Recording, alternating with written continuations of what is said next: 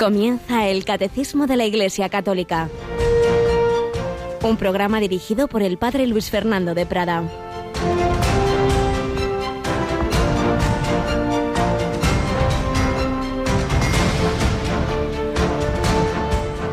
Que cada uno, con el don que ha recibido, se ponga al servicio de los demás, como buenos administradores de la múltiple gracia de Dios. El que toma la palabra que hable palabra de Dios. El que se dedica al servicio que lo haga en virtud del encargo recibido de Dios. Así Dios será glorificado en todo, por medio de Jesucristo. Alabados sean Jesús, María y José, muy buenos días en este jueves, último día del mes de febrero, víspera de primer viernes de mes, y en el que se nos ha recordado en la lectura breve de laudes que esta mañana hemos rezado y que ahora he repetido yo, pues que cada uno de nosotros recibimos esos dones de Dios de los que estamos hablando en el catecismo, esos carismas, esos talentos, pues no para que nos los guardemos, cada uno con el don que ha recibido, lo has recibido, pero ahora lo ponga al servicio de los demás como buenos administradores de la gracia de Dios. El Señor te ha dado esa posibilidad de anunciar el Evangelio, de hacer la lectura en la misa, de dar testimonio en tu trabajo, de servir a los demás en tu casa, en, en la empresa, en, en donde te surja una posibilidad de ayudar a alguien por la calle. Bueno, pues así Dios será glorificado en todo por medio de Jesucristo. Y si eso nos decía en la lectura breve de laudes, en la lectura del Evangelio de la Santa Misa vamos a oír a Jesús, el que os dé a beber un vaso de agua porque sois de Cristo, en verdad os digo que no se quedará sin recompensa. Y nos cuenta el padre José Fernando Rey Ballesteros que él pues que siempre lleva su, su camisa de sacerdote, su alzacuellos, una vez iba, salió muy temprano de viaje, a las cinco de la mañana, y a eso de las nueve, dice, entré en un bar de carretera para tomar un café. Cuando me disponía a pagar, un hombre que se sentaba a mi lado dijo al camarero, al sacerdote lo invito yo.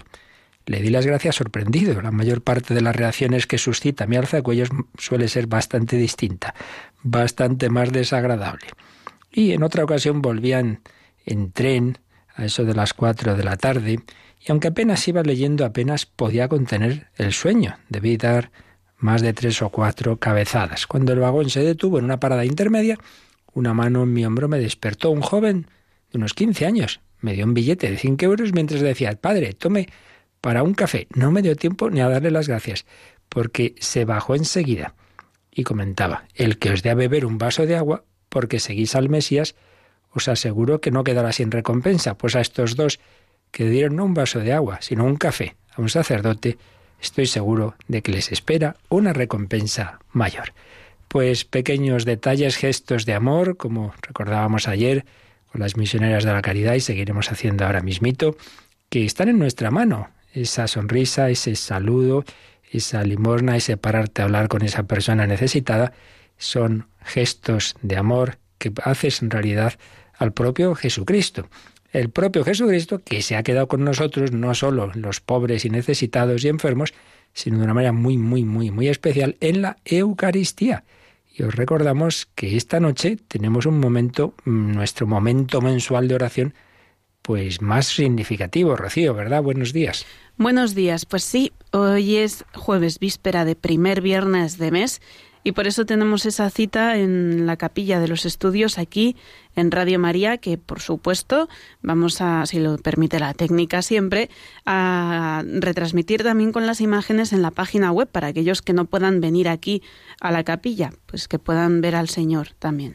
En efecto, 11 de la noche, 10 en Canarias por las ondas y si también, como dice Rocío, no nos hace alguna jugada que de vez en cuando nos la hace la técnica eh, de, la, de Internet, pues también por la página web de Radio María podréis entrar virtualmente en nuestra capillita, ver al Santísimo expuesto y tendremos esa hora santa, que mejor manera que ir ya preparándonos para la cuaresma que comienza en muy poquitos días.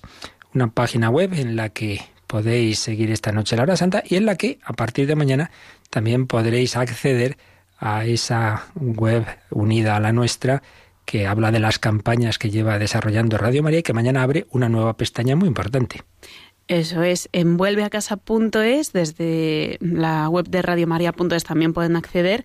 Encontrarán ese apartado de la última fase de nuestra campaña de retorno al hogar, digamos, de la vuelta a casa, que es celebra, porque como ya saben, y si no, pues se lo contamos ahora, Radio María está celebrando su vigésimo aniversario este año. Así que bueno, pues vamos a celebrar juntos y a dar gracias por tantos dones que nos mm, da la Virgen. Así es, cuantísimos regalos, no paramos de, de recibir testimonios que os invitamos a seguir enviando al correo electrónico testimonios arroba radiomaria.es. Pues ahora mismo si durante esta hora nos enviáis alguno, pues luego al final lo podríamos leer. ¿Qué hace el Señor? ¿Qué ha hecho en tu vida a través de esta radio? Cuéntanoslo. Y todo este año especialmente vamos a dar gracias, vamos a celebrar que el Señor no deja de llamar a sus hijos, no deja de buscar ovejas perdidas, no deja de invitarnos a volver a casa, como lo hacía a través de la Madre Teresa, como lo sigue haciendo a través de tantas almas que son instrumentos de Cristo, porque el Señor te llama a poner los dones, los talentos que te ha dado al servicio de su reino.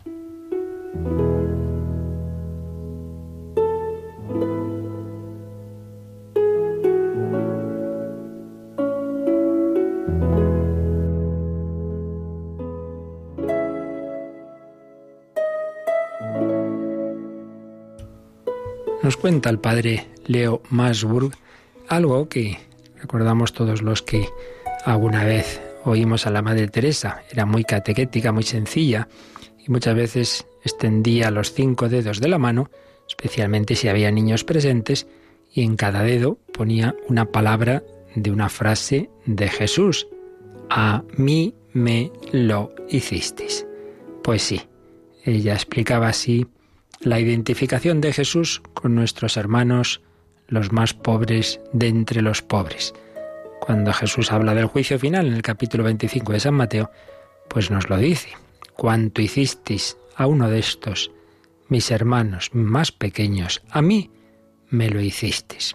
A veces la madre Teresa cogía la mano de un niño y le iba moviendo los dedos uno detrás de otro. A mí me lo hicisteis. Continuación hacía que los niños lo repitieran. A mí me lo hicisteis.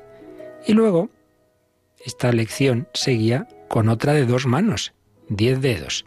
¿Y ahí qué frase ponía? Quiero ser y seré santo con la ayuda de Dios. Diez palabritas. Quiero ser y seré santo con la ayuda de Dios.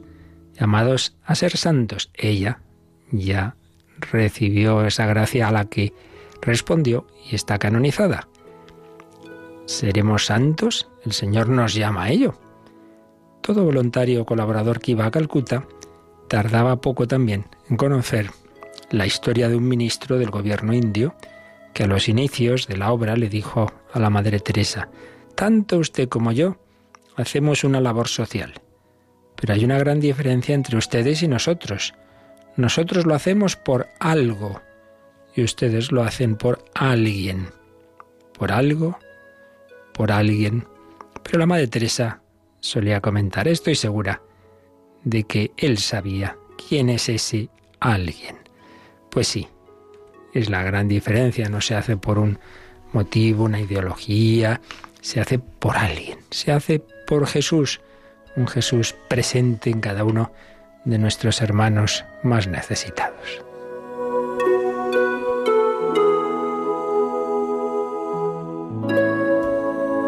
También recuerda el padre Leo que una vez le preguntaron a la Madre Teresa si estaba casada. Y ella contestó, sí, estoy casada con Jesús, pero a menudo no me es fácil sonreírle. A veces se vuelve muy exigente. Pues no, no siempre le era fácil, pero siempre le sonrió. Y es algo que uno ve, pues en sus misioneras, que viven esa sonrisa.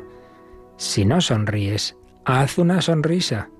Pues aunque te cueste, aunque no te salga, no, no es hipocresía, porque expresas aquello de lo que estás convencido, aunque en este momento tu sensibilidad pues no sonría, tu convicción interior te dice que tienes motivos. Para la Madre Teresa, pertenecer a Jesús significaba estar expresa e incondicionalmente a disposición de Dios para realizar su obra en el mundo y permitir que se sirviera de uno para llevar a cabo sus planes. Pues lo que decíamos, estamos puestos en el mundo por el Señor para cumplir una tarea con los dones que Él nos ha dado. Solía decir que fueran cuales fueran nuestras capacidades, debíamos estar disponibles para la obra de Dios.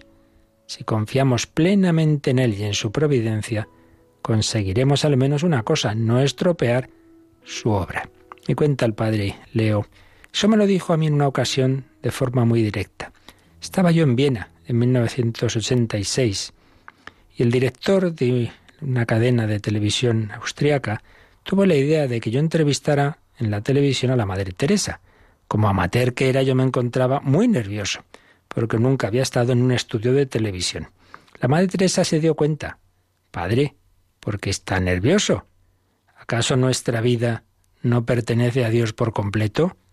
Sí, claro, contesté un tanto avergonzado. Bueno, pues entonces solo tenemos que dejarle actuar a Él. Lo único que tenemos que hacer es rezar para que no estropeemos su obra. Es obra suya.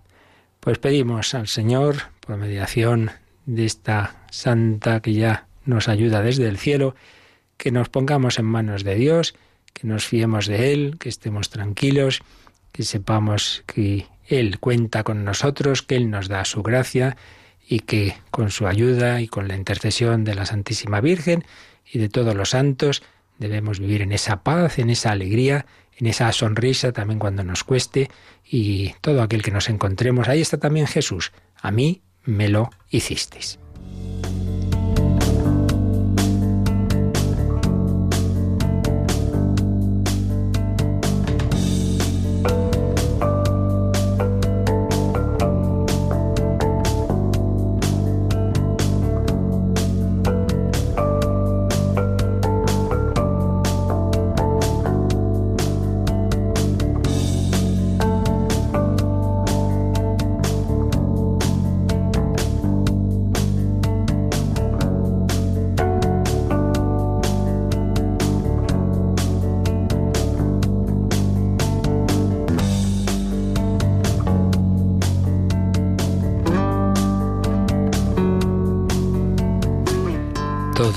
Llamados a colaborar a la obra del Señor. Tú necesitas mis manos, mi trabajo, que a otros descanse. Estamos ya terminando dentro de los grupos de vocaciones de personas en la Iglesia. Habíamos hablado de los pastores, obispos, sacerdotes, diáconos. Estamos hablando y terminando ya de los laicos y ya el siguiente apartado será el tercer gran grupo, la vida consagrada, los religiosos, etc. Terminamos hoy pues este gran grupo, el más numeroso del pueblo de Dios, los fieles laicos. Después de, de que vimos cuál es el concepto de esos fieles laicos, aquellos que están incorporados a Cristo y a la Iglesia por el bautismo y la confirmación y que tienen como rasgo más específico el santificarse en medio del mundo a través de de las acciones ordinarias de la vida secular, generalmente en la familia, con el trabajo laical, etc. Vocación de los laicos. Y después hemos estado viendo cómo los laicos participan, como las demás vocaciones, cada una a su manera, de esa triple dimensión o misión de Cristo Mesías, de Cristo sacerdote, eh, sacerdote, profeta y rey. Participación en su misión sacerdotal, Cristo se ofreció, ofreció su vida y todos estamos llamados a ofrecerla también. Es el sacerdocio común de los fieles que recibimos ya por nuestro bautismo. Participación en esa misión sacerdotal. Participación en la misión profética, es decir, de anunciar el Evangelio, anunciarlo con la vida, anunciarlo con la palabra, anunciarlo por todos los medios posibles, dar testimonio de Cristo. Y finalmente estamos en la participación en la misión real de Jesucristo. Cristo es Rey. ¿Y cómo participamos en esa dimensión? Pues en primer lugar, dejando que Él reine en nosotros mismos, dejando que su gracia vaya armonizando toda nuestra psicología, que está tan desconcertada, que por aquí va el sentimiento, por ahí la voluntad, por ahí el pensamiento, hoy pienso una cosa, luego mañana la contraria, hoy hago un propósito, luego lo incumplo, así andamos. Bueno, pues si vamos dejando que la gracia de Dios mm, vaya entrando más y más, vamos recibiendo las medicinas, fundamentalmente los sacramentos, sobre todo aquellos que podemos recibir con tanta frecuencia, como es la Eucaristía, como es la confesión, indudablemente con la confesión sobre todo uno lo ve, pues cómo va sanándonos, cómo va restaurando, va curando esas heridas y va haciendo que nuestra psicología cada vez pues esté más armonizada, cada vez obedezca más a la razón y la razón a la fe. Y entonces se va cumpliendo pues esa, esa realeza, voy siendo dueño de mí mismo para a, a, mi, a mi vez obedecer a Cristo Rey. Pues en primer lugar esa dimensión de la realeza en mí, pero en segundo lugar colaborar a extender ese reino de amor a mi alrededor, pues en donde yo estoy viviendo, empezando por mi propia familia, pero también en, a través de mi apostolado, pues esa colaboración con Jesucristo, pues en las tareas que el Señor me encomienda.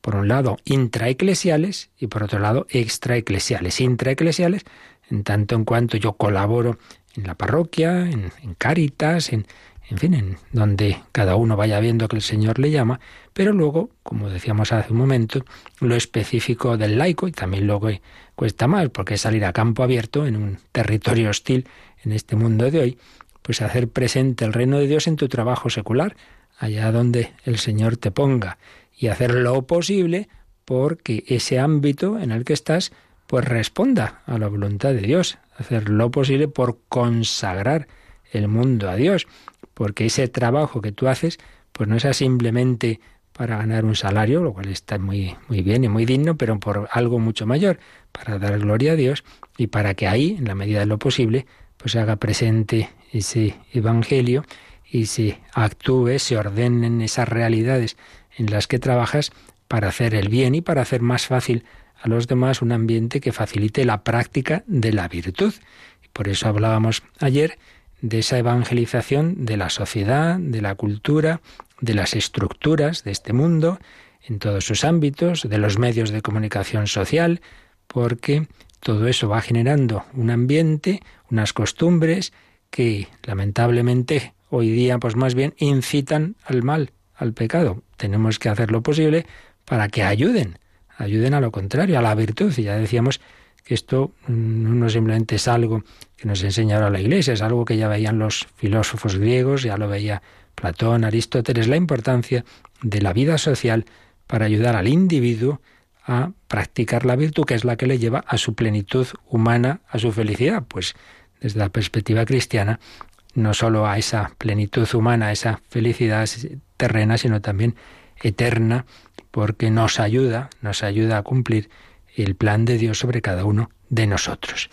Participación en la misión real de Cristo a nivel personal, a nivel de colaborar a extender su reino en la sociedad, pero decíamos que esa colaboración puede hacerse en ámbitos más intraeclesiales o más a campo abierto.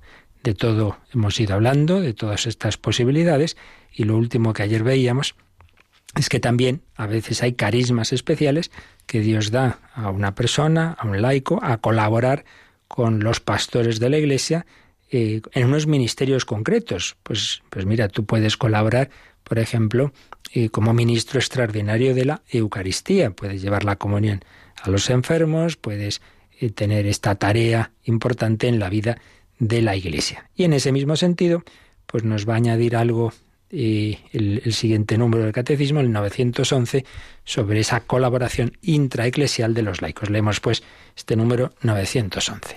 En la Iglesia, en el ejercicio de la potestad de régimen, los fieles laicos pueden cooperar a tenor del derecho. Así, con su presencia en los concilios particulares, los sínodos diocesanos, los consejos pastorales, en el ejercicio de la tarea pastoral de una parroquia, la colaboración en los consejos de los asuntos económicos, la participación en los tribunales eclesiásticos, etc. Pues ya veis una participación a un nivel importante, a un nivel ya incluso diríamos de gobierno, teniendo claro que propiamente el gobierno siempre es de los pastores, pero esa colaboración en el ejercicio, dice, de la potestad de régimen. Pueden cooperar a tenor del derecho, del derecho canónico, se entiende. Entonces, fijaos, los laicos pueden estar, y de hecho así lo, estamos viendo estos años, en concilios particulares, pueden dar su opinión, pueden decir, mire, pues yo veo las cosas de esta manera, en sínodos diocesanos, pues anda que no, no, lo hemos visto esto en diversas diócesis, se van realizando los sínodos y evidentemente, pues ahí el número, el núcleo principal de los fieles de la Iglesia son los laicos, pues lógico que, que ellos tengan su participación y digan cómo ven las cosas. Los consejos pastorales. Ya sabéis que en las parroquias pues debe haber un consejo pastoral, ya se entiende. Quien gobierna es el párroco, no, no es por votos. A ver si hay misa a tal hora o no, lo que salga de votación. No, no es eso. Eso, la última palabra tiene ser párroco. Pero hombre, siempre es bueno escuchar, escuchar a esas personas que forman la vida parroquial. No es nada bueno que uno aquí ordene y mando y no escucha a nadie. Tú escucha, consulta y luego, bueno, pues a veces hay que tomar decisiones, no siempre conforme a la mayoría, siempre puede haber razones que uno no pueda explicar, pero muy importante ese espíritu colegial, ese saber escuchar. Y lo mismo en los movimientos, pues importante esos órganos de gobierno, depende, luego claro, también el carisma del movimiento. Hay movimientos totalmente laicales que el sacerdote pues, simplemente es, es conciliario y da su consejo y la última palabra no es suya. Eso hay que, hay que saber en cada caso, ¿verdad? ¿Qué tipo de, de, de, movimiento, de realidad es? Siempre, evidentemente, tiene que tener una labor de pastoreo. Y, pero a veces ese pastoreo es a través del consejo, del consejo, del asesoramiento espiritual, pero no tiene la última palabra. Sí lo tiene, en cambio, en los movimientos de tipo asociación pública de la Iglesia, en las que hay una dependencia mayor de la jerarquía. Y, por supuesto, en las parroquias, pues es el párroco, el pastor, es el responsable de, lo que se hace, sí, pero sea con un estilo, sea con otro, sea con un carisma, sea con otro, con mayor o menor eh, importancia o preponderancia de lo que eh, tiene de, última palabra el sacerdote o el laico, pero en cualquier caso siempre debe haber esa colaboración, ese diálogo, ese escuchar, no simplemente pues aquí lo que digo yo, por ahí desde luego no, no vamos a ninguna parte. Por tanto, presencia, presencia en concilios, presencia en sínodos diocesanos, presencia en los consejos pastorales, presencia en los consejos económicos, muy importante, porque además, pues normalmente no suele ser nuestra especialidad de los sacerdotes estos temas económicos y siempre es mejor tener personas de, eso sí, claro, de toda confianza, pues que lleven las cuentas y que, que asesoren sobre ese tipo de temas, y pues esto conviene hacerlo así, de esta manera, esta adquisición o no, lo que sea. También en el ejercicio de la tarea pastoral de una parroquia. Volvemos a lo mismo, siempre las últimas decisiones tienen que ser del, del, pastor, del, sacerdote, pero, pero qué duda cabe, que pueden aportar puntos de vista que no tiene el sacerdote porque no está metido ahí en ese, en ese rincón de ese barrio en que tú en cambio puedes decir pues cómo está la situación y qué ves más aconsejable para llegar a esas personas. Por eso el, el no quedarse en una actitud pasiva. No, no, tú eres la iglesia. Tampoco en esa actitud que, luego al final aquí manda más el sacristán que el, que el párroco, que esas cosas pasan, ¿verdad? Que dice el sacristán, dice los cantores, dice, en fin, cada uno, el, el, el, coordinador de la catequesis, hombre, no, siempre con, con esa actitud de, de, de que soy colaborador, pero que yo no soy aquí el párroco, por supuesto. Pero en fin, como veis, ese espíritu de comunión, todos aportar ese granito de arena, no decir, bueno, bueno, pues pues esto no es tarea mía, pues, pues sale, allá que se quede solo el párroco, que además tiene un poco mal genio, de vez en cuando me suelta borderías, pues si vamos a no trabajar con quien tiene borderías, tiene mal genio, pues nos vamos de este mundo, porque antes o después siempre hay alguna persona así, ¿no? Pero hombre, eso no es razón para abandonar el campo, como si uno dice, yo me voy del ejército, pues uh, aquí los oficiales son muy mandones, pues sí, claro, y, y ese otro tiene muy mal genio, pues ya está, no, no lucho por, por la defensa de mi nación, hombre, eso no, eso no es. ¿Qué vamos a hacer? Tenemos nuestras limitaciones y sobre todo en situaciones de tensión pues nos sale el genio, pero pues vale, ofréceselo al Señor que cosas peores le, le dijeron, ¿no? Participación en los tribunales eclesiásticos, esto es clarísimo, ¿no? pues qué importante es en esos tribunales, particularmente en los terrenos matrimoniales, pues la opinión del perito, del psicólogo, del, abogado, del médico, en fin, que hay un montón de tareas que el laico mm, puede y debe poner de su parte para colaborar en tantas ocasiones, en tantas acciones que, que, se dan en la vida de la Iglesia.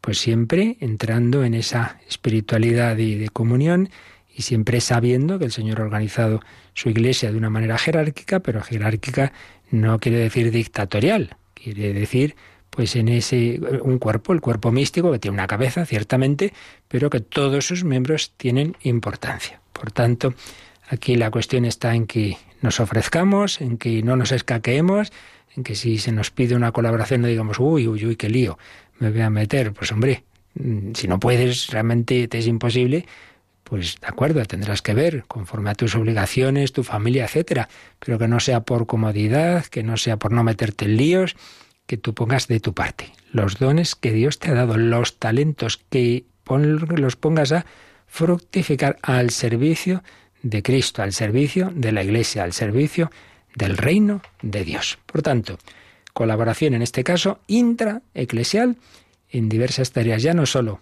que vimos pues de catequesis, de liturgia, distribución de la comunión, de, de hacer las lecturas, sino incluso en estos aspectos ya, digamos, de colaboración con la potestad de régimen, con el gobierno que es ciertamente de los pastores, pero en los que estáis llamados a colaborar. Presencia en diversos ámbitos como sínodos, concilios, consejos pastorales, consejos económicos, dar opinión y poner ahí tu competencia en esos terrenos económicos o jurídicos, en los tribunales, etcétera, etcétera.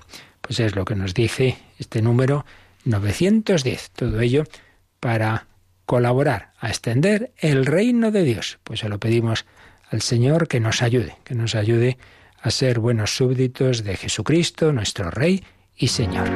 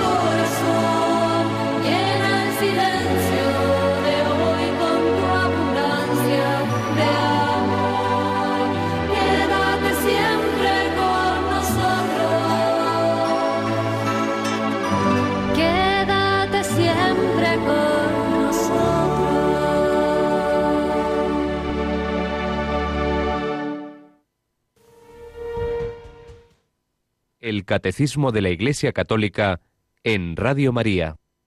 Quédate siempre con nosotros, reina en nuestra casa, reina en nuestra vida, y pongamos de nuestra parte para que reine en aquellos lugares en que el Señor nos ha puesto. Pues bien, después de haber hablado de este aspecto más intraeclesial, más de colaboración en esas tareas internas de la Iglesia, volvemos a mirar ahora hacia afuera. En el siguiente número se nos va a recordar que luego el fiel laico pues vive en una sociedad, una sociedad pues que lamentablemente no es precisamente cristiana, pero en la que hay que estar y en la que hay que cumplir diversas tareas cívicas y también en el ámbito político. Pues vamos a ver qué nos dice a este respecto el número 912.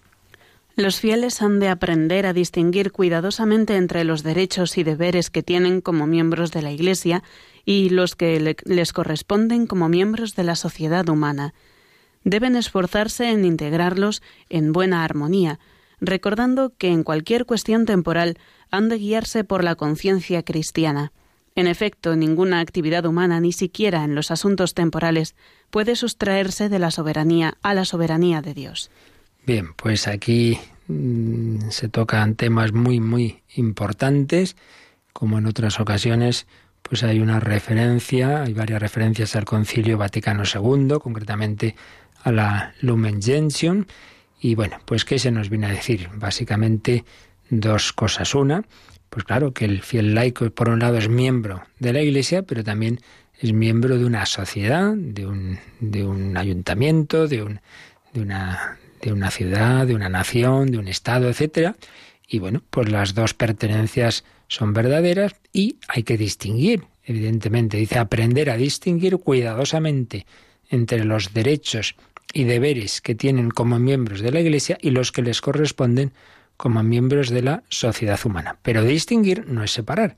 Por eso dice, deben esforzarse en integrarlos en buena armonía, recordando que en cualquier cuestión temporal han de guiarse por la conciencia cristiana.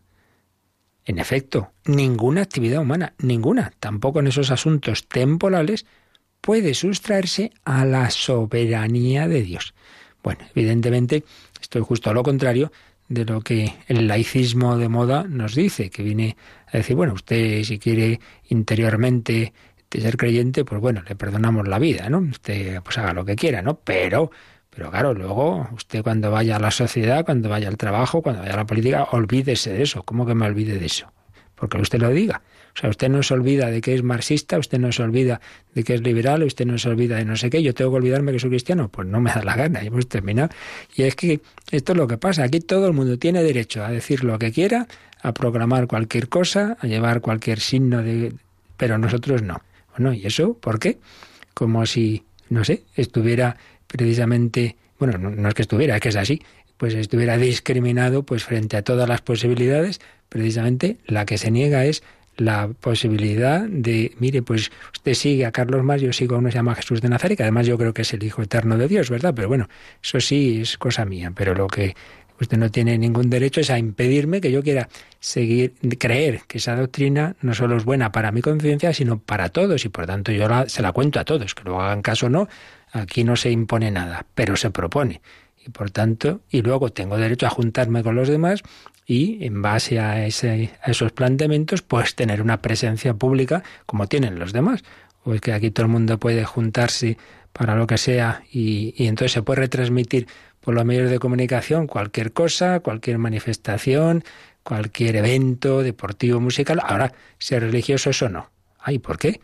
¿Por qué no? Porque esa censura eh, son las trampas del laicismo y que precisamente niegan a aquel que tiene el derecho sobre todo la soberanía de Dios. Por tanto, dejando ahora ya aparte este aspecto polémico, vamos a lo que, lo que es importante para nuestra conciencia, para vuestra conciencia. Dice que siempre el, laico debe integrar, integrar y, y armonizar los derechos y deberes que tiene como miembro de la Iglesia, como miembro de la sociedad humana, en cualquier ámbito, ¿no? Local, eh, autonómico, nacional, mundial, recordando que en cualquier cuestión temporal han de guiarse por la conciencia cristiana. Entonces, tú te subes al coche y no te puedes olvidar de lo que eres. No te puedes olvidar, no, no, pues yo ahora conduzco como me da la gana. Hombre, no, sigues siendo cristiano y por tanto esa caridad, esa educación que tienes, pues cuando estás en,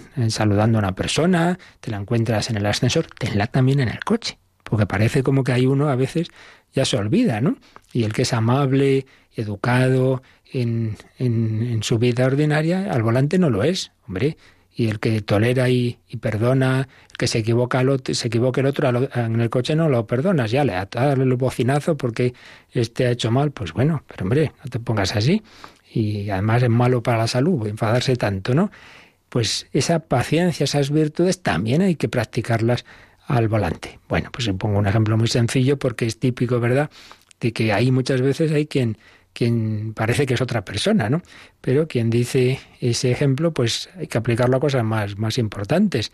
Tú no puedes olvidarte de, de, quién eres y cuál es tu conciencia, cuáles son tus principios, pues a la hora de, de buscar el bien público, a la hora de, de, participar en esa vida pública. No puedes, no puedes. También ahí, pues tienes que buscar, claro, no lo tenemos nada fácil porque desde luego no, no, no, existen, por lo que estamos viendo desde hace ya muchos años, pues presencia en la vida pública en una plena coherencia con la doctrina de la Iglesia. Pero bueno, hay que intentar buscar el mayor bien posible o, o, lo menos malo, ¿verdad? En fin, habrá que ver en, en cada situación. Pero en cualquier caso, nunca podemos olvidarnos de nuestra conciencia cristiana. Porque a veces ocurre eso, que uno tiene la fe pues para rezar y para el ámbito privado, y luego determinados planteamientos o ideologías para mirar a la sociedad. Pues no, hombre, no, no, no puede haber esa, esa dicotomía, esa esquizofrenia.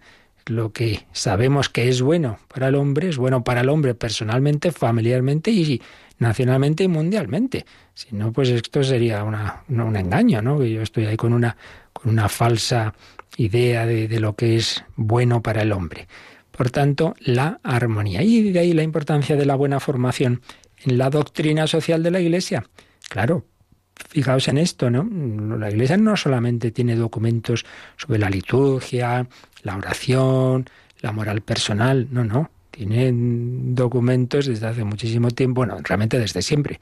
Pero es verdad que especialmente se suele señalar en el campo social, pues las grandes encíclicas que empezó a publicar León XIII por eso toda esa doctrina social de la Iglesia, que realmente, repito, es de siempre, porque ya los santos padres, los primeros siglos de la Iglesia, pues tenían una serie de enseñanzas sobre el, uso de los bienes, la participación en la vida social, pero es verdad que ante los problemas modernos, sobre todo fue desde León XIII, la famosa encíclica Rerum Novarum, y tantos otros documentos posteriores de, de los papas, tantas grandes encíclicas sociales, ¿verdad? que han ido dando pues como una serie de principios, de orientaciones, para que cuando miremos a la sociedad desde una perspectiva laboral, económica, política, etcétera, no perdamos mm, el enfoque cristiano. No, no nos olvidemos ahí de lo que somos y también ahí pues actuemos movidos por esa conciencia cristiana. Porque, repetimos la última frase de, de este número 912, que está tomada del, Vaticano II, la Lumen Gentium, ninguna actividad humana, ni siquiera los asuntos temporales, puede sustraerse a la soberanía de Dios. Dios es el Señor de todo. Soberanía de Dios. Dios es el Señor, el Creador, el Redentor del, hombre individual y comunitariamente considerado. Entonces yo aquí no puedo olvidarme de quién es el Señor y, dejar eso como si fuera una cosa puramente privada.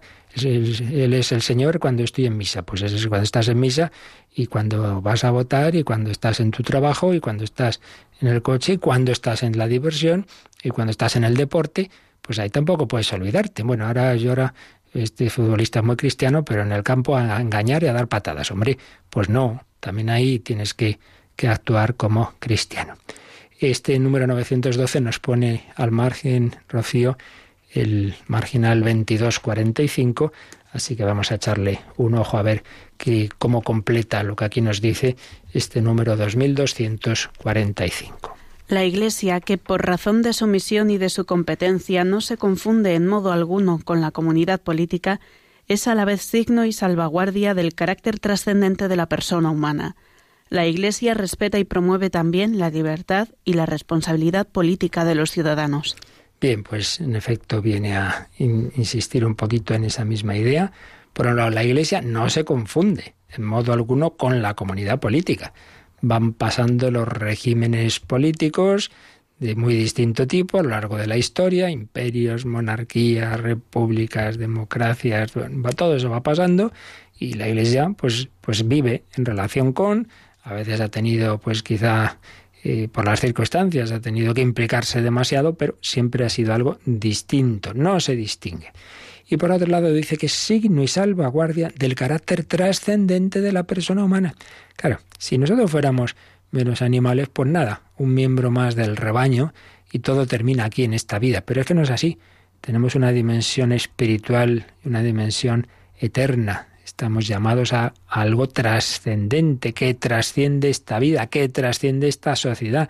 Hay una conciencia basada en esa dignidad que no tienen otros seres materiales, que sí tiene el ser humano. Bueno, pues la Iglesia mm, salvaguarda ese carácter trascendente de la persona humana. No puedes tratar a este niño, aunque tenga su cuerpo esas discapacidades, sí, sí, todo lo que quieras, pero no puedes olvidarte que tiene una dignidad sagrada, especial, tiene un alma creada por Dios, está llamado a la vida eterna.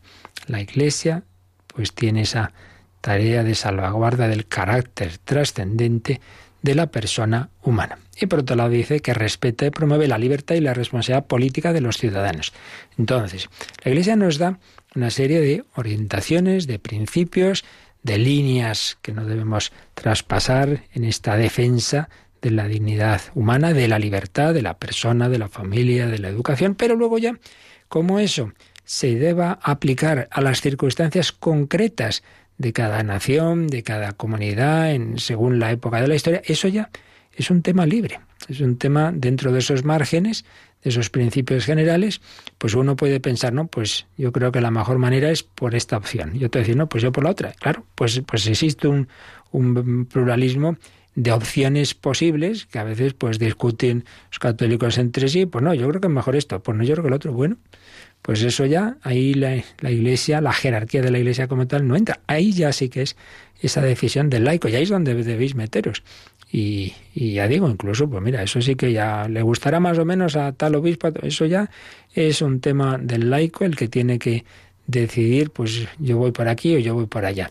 Pero eso sí, siempre, siempre partiendo de los principios que nos da la doctrina de la Iglesia, siempre formándonos bien, de la importancia de conocer esa doctrina social y política de la Iglesia, que hoy lo tenemos más fácil, tenemos el compendio de doctrina social de la Iglesia, tenemos el DOCAT, en fin, que, que no es nada difícil, esas encíclicas, etcétera, de los papas que nos dan unos principios que realmente quien, quien se ha ido formando en todo ello, pues, pues va teniendo unos criterios que luego no le es tan difícil en cada caso ver cómo, eh, digamos, aplicar, aunque repito que ahí ya pues puede haber y hay diferencias de los laicos, decir, bueno, pues yo pienso que a lo mejor es este camino o yo pienso que es este otro. Pero bueno, aquí nos quedamos con el principio. El principio es que en ningún campo de la vida te puedes olvidar de que eres cristiano, no cabe ahí una doble conciencia. Siempre en todo, desde esa conciencia de buscar en todo el reino de Dios y el bien del ser humano, que no es un animal ocho más, sino que tiene una dignidad trascendente. Y vamos ya al último número, que es así como una palabra de, síntesis eh, de lo que significa la vocación del laico, el número 913. Así todo laico, por los mismos dones que ha recibido, es a la vez testigo e instrumento vivo de la misión de la Iglesia misma, según la medida del don de Cristo. Pues fijaos qué bonito. Todo laico por los mismos dones que ha recibido. Así comenzamos hoy nuestra catequesis, todos hemos recibido unos dones, unos talentos, todos, todos, todos. Y, quiero repetir una cosa que creo que la hemos dicho ya más veces, pero que es importante ahí. Tendemos a pensar que talento solamente es una cualidad positiva. Pues eh, mira, he recibido el talento que tengo muy buena salud, entonces con mi salud sirvo a Dios, he recibido esta inteligencia, he recibido esta, esta forma de ser. Pero también talento son las limitaciones. Pues, pues tengo esta enfermedad, pues tengo este problema. ¿En qué sentido? Bueno, pues ese, ese, ese talento, digamos, negativo de esa limitación, si tú en vez de amargarte, pues lo conviertes en una ocasión de, de, de no quejarte, de alegría, de ser también que te ayude a comprender a quienes tienen también problemas semejantes. El, pues todo eso es también forma de colaborar al reino de Dios. Entonces, talento es la salud y talento es la enfermedad. Y la cuestión está en qué haré con este talento de la enfermedad. ¿Estar todo el día quejándome? O decir, mira, pues voy a esforzarme en, sonreír, en, alegrar a los que están a, mi alrededor.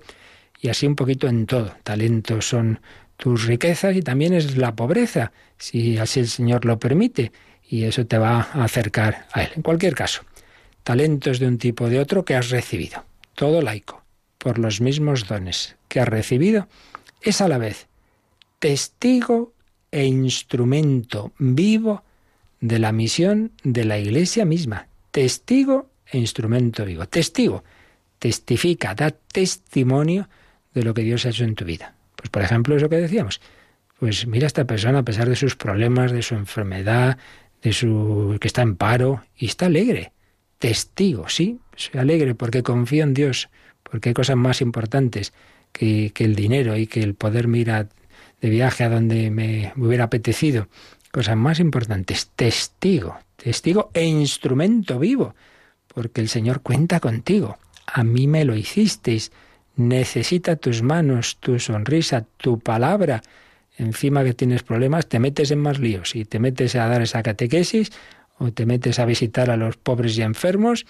Instrumento de la misión de la Iglesia. Id al mundo entero.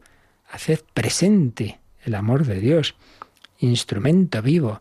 Pues lo hemos dicho desde el principio de este apartado de los laicos, no hace falta que, que estés apuntado en no sé qué movimiento o grupo, ya estás apuntado. Por estar bautizado y confirmado, ya eres miembro de la Iglesia y estás enviado, ya sobre todo por la confirmación, estás llamado a ser apóstol, a ser testigo, a ser soldado del ejército de Cristo al servicio del Rey eterno y Señor universal, que diría San Ignacio esos ejercicios espirituales. Todo laico, por esos dones que ha recibido, por esos sacramentos, por esas encomiendas, por esa formación que Dios a través de la Iglesia te ha dado, pues ya por eso simplemente estás llamado a ser testigo, a contar a los demás lo que Dios ha hecho contigo e instrumento vivo, colaborando, pues lo hemos ido viendo, ¿no?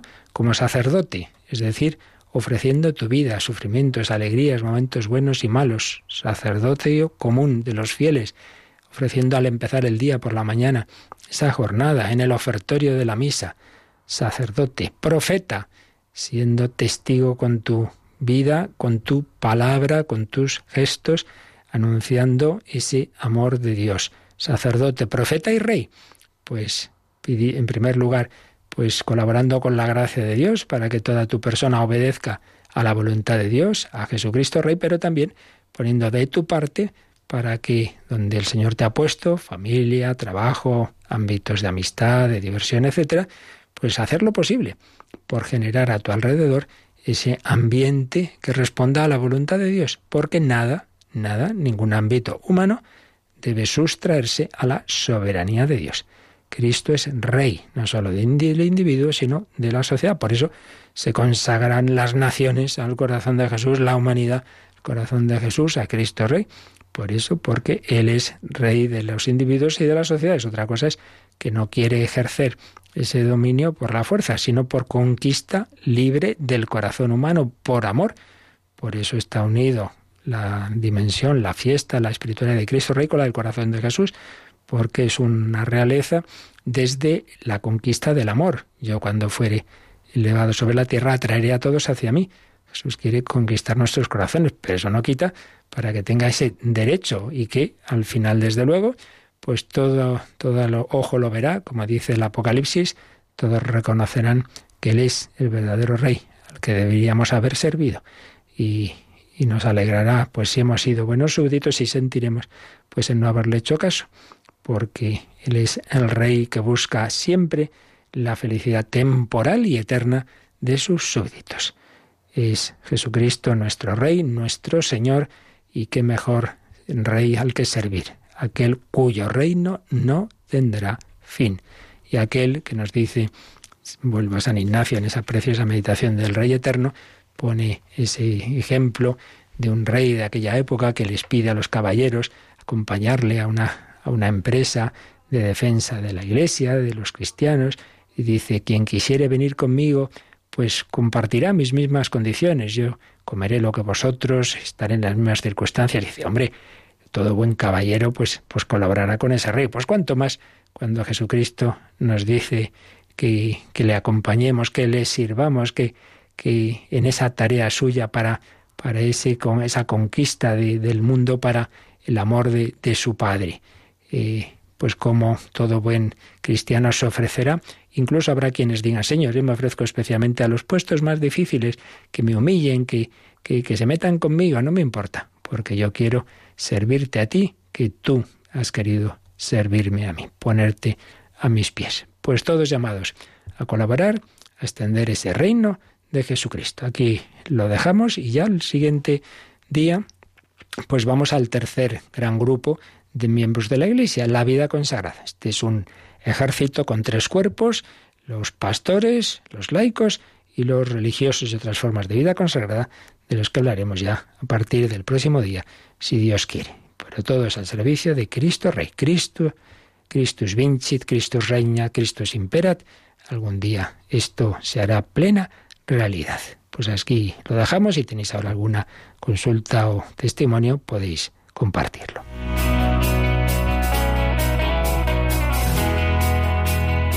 Participa en el programa con tus preguntas y dudas. Llama al 91005 9419. 91005 9419. También puedes escribir un mail a catecismo arroba. Catecismo arroba radiomaria.es.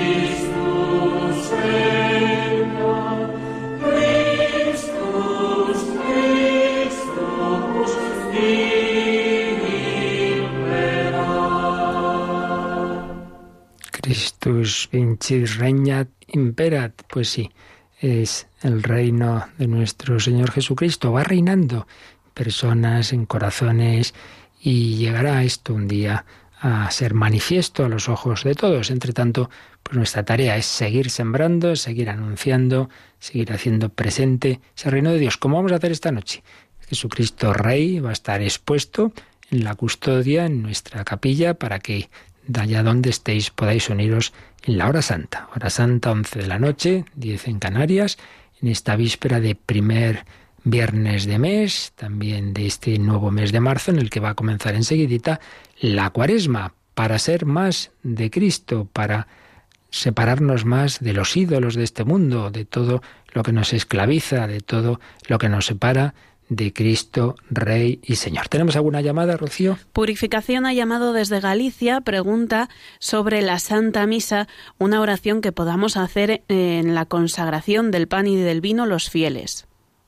¿Una oración a hacer en la consagración? Sí, como un acto de fe o algo así. Bueno, pues ya sabemos que o sea, en esto no hay nada señalado, eso para empezar, ¿verdad? Por tanto, eso cada uno con lo que más le ayude. Y lo principal, pues es simplemente eso, interiormente, cada uno como le salga, hacer ese acto de fe, aunque sabemos que tradicionalmente pues muchísimas personas y, y, también así lo hacemos cuando retransmitimos la Santa Misa en Radio María, pues es bonito hacer ese acto de fe que hizo Santo Tomás, ¿verdad? El apóstol incrédulo, pues cuando se presenta a Cristo resucitado, si trae acá tus dedos, trae aquí tus manos, y Santo Tomás dice, Señor mío y Dios mío, pues algo así, ¿verdad? Señor mío y Dios mío, creo en ti, creo que estás presente bajo la apariencia de pan y de vino, te adoro, te amo.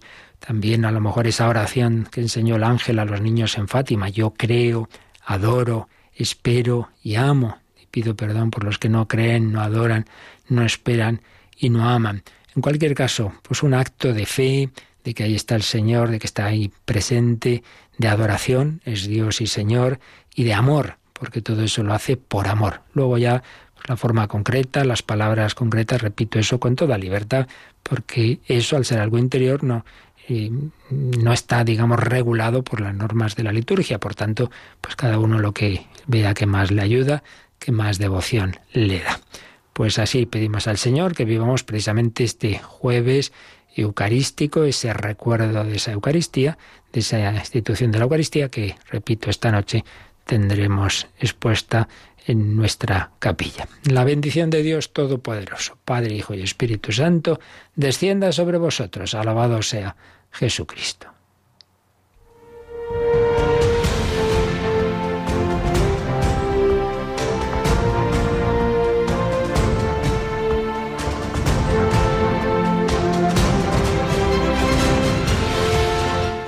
Han escuchado en Radio María el Catecismo de la Iglesia Católica, un programa dirigido por el Padre Luis Fernando de Prada.